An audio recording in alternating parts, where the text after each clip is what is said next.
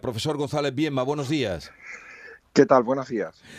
¿Por qué eh, esa mm, tibieza por parte de las pequeñas y medianas empresas o por quienes les representan a la hora mm, de aceptar esa, esa propuesta del gobierno para, por lo menos experimentalmente, reducir la jornada laboral a cuatro días a la semana?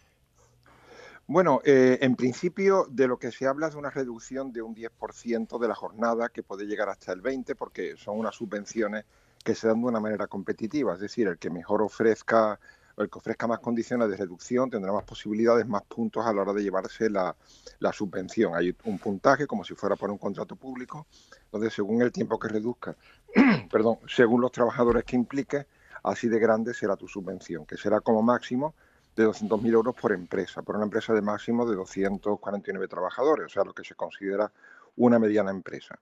Y además lo que te subvencionan es de los salarios del, que corresponden a esa jornada que reduce durante el primer año, pero tienes que tener dos años de proyecto de reducción de jornada.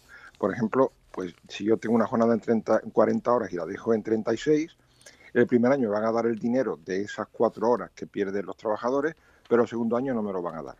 Y después también van a pagar pues los gastos asociados a consultoría, a formación, para que los trabajadores sean más productivos, ¿no?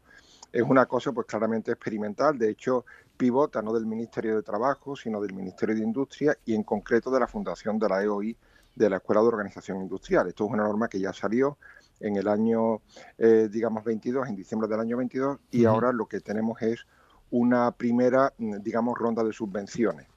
Eh, bueno, pues, hombre, toda medida que no se apoya en una demanda social seria, ¿no? sino que se apoye más bien en, son proyectos experimentales y se aportan cantidades de dinero pues muy pequeñas, ¿no?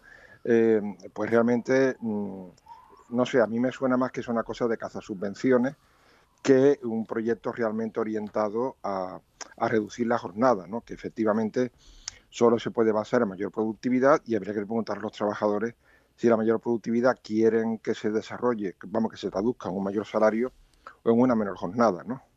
Yo mm, tengo mis dudas de si la mayor productividad todo el mundo lo quiere, la quiere, eh, digamos, asociar a una menor jornada. Yo percibo que a la gente también le gusta tener pues su dinerito, ganar más dinero, progresar y no solamente pues estar X horas más en su casa, ¿no? Que muchas veces se traduce en un pluriempleo. Y en todo caso es una medida que eh, se centra solamente en la industria es decir, no en el sector de los servicios, sino en industria productiva, que eh, más o menos el punto de partida, el punto teórico, es que organizándose mejor, pues entonces se va eh, a trabajar menos, ¿no? Como si, digamos, como si los ingenieros de organización industrial no se les hubiera ocurrido antes, o sea, como si tuviera que venir ahora un ente subvencionador para que, uy, descubrir la pólvora y ahora voy a organizarme mejor y hacer lo mismo en menos tiempo.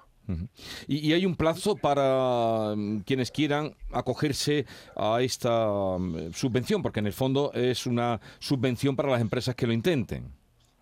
Claro, hay, bueno, un plazo, no, no lo puedo decir de memoria, pero un poco más de un mes, eh, creo que es un mes aproximadamente desde que sale en el BOE, donde tienen que hacer el proyecto y tal, y aparte lo tienen que eh, acordar con la representación de los trabajadores, o sea, tiene que ser una petición que haga conjuntamente la empresa con el comité de empresa o con los sindicatos si no hubiera comité de empresa. Eduardo González Pienma, eh, catedrático de Derecho del Trabajo y la Seguridad Social de la Universidad de Sevilla, gracias por estar con nosotros. Ya veremos qué pasa. De momento, como usted ha dado ya algunos ejemplos de por qué eh, está siendo tan poco concurrida esa subvención. Un saludo y ya veremos qué pasa. Buenos un saludo, hasta la próxima. Adiós, buenos días.